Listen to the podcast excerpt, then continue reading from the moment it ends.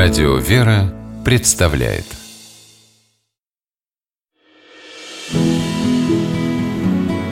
Имена, имена милосердие.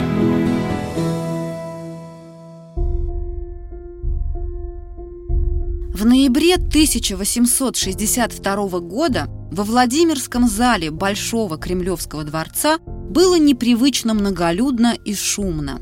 Виднейшие представители всех сословий Москвы собрались, чтобы встретить недавно приехавшего в Первопрестольную императора Александра II.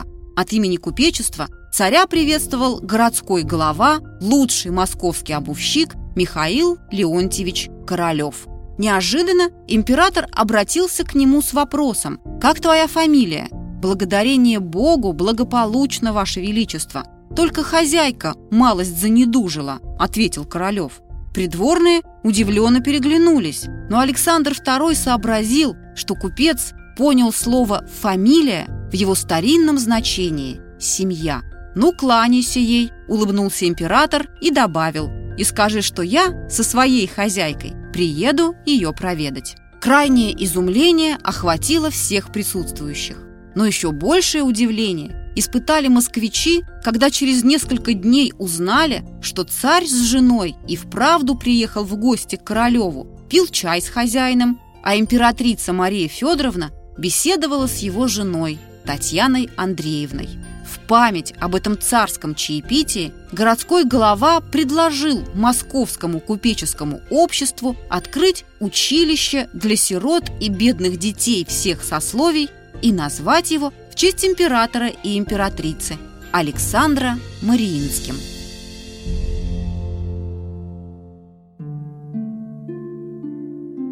Королева избрали председателем попечительного совета училища. Михаил Леонтьевич ежегодно жертвовал на содержание Александра Мариинского училища 10 тысяч рублей, а также покупал для него мебель, наглядные пособия, одежду для воспитанников – его супруга стала попечительницей отделения для девочек. В Александро-Мариинском училище воспитывались 130 сирот и детей бедных родителей. Обучение, питание и лечение были бесплатными. Помимо обычной образовательной программы, в училище изучали специальные дисциплины. Для девочек были устроены курсы рукоделия и портновского мастерства.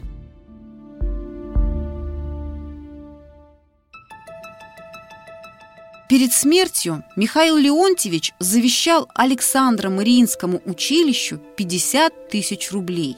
Его дочь Наталья Михайловна продолжила благотворительные традиции родителей, стала щедрой попечительницей училища. Наталья Королева вышла замуж в 16 лет за купца первой гильдии Алексея Андреева. Всем своим десяти сыновьям и дочерям Наталья Михайловна дала прекрасное образование – они свободно говорили на пяти-шести иностранных языках. Но самое главное, чему учила детей Андреева на собственном примере – помогать тем, кто действительно нуждается, проявлять к ним милосердие и сострадание. Блаженны милостивые – этой заповеди Спасителя Наталья Михайловна стремилась следовать всю жизнь.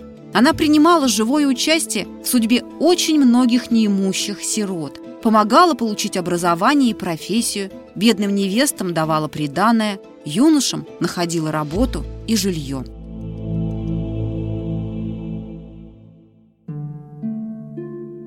В 1902 году за счет Андреевой был построен дом бесплатных квартир для вдов и сирот в Москве, так называемый «Вдовий дом». Приют назвали в честь родителей Натальи Михайловны, Михаила и Татьяны Королевых, увековечив таким образом их память. Но не только в Москве добрым словом поминали Михаила Королева и его дочь Наталью Михайловну. На родине своего отца, в деревне Горки Тверской губернии, Андреева построила земскую школу и храм, а в близлежащем селе Талдом – министерское училище. Овдовев в 44 года, Андреева находила утешение в паломнических поездках в Звенигород, Волоколамск, Сергиев Посад. Во всех монастырях щедро жертвовала на нужды обителей.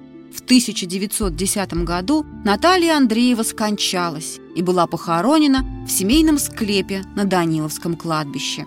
Перед смертью благотворительница завещала 100 тысяч рублей на постройку нового корпуса Преображенской психиатрической больницы и 100 тысяч рублей на устройство педагогических курсов.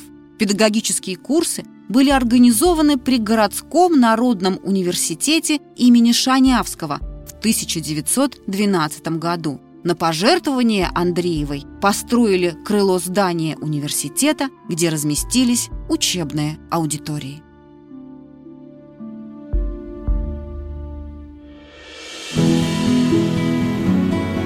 Имена, имена милосердие.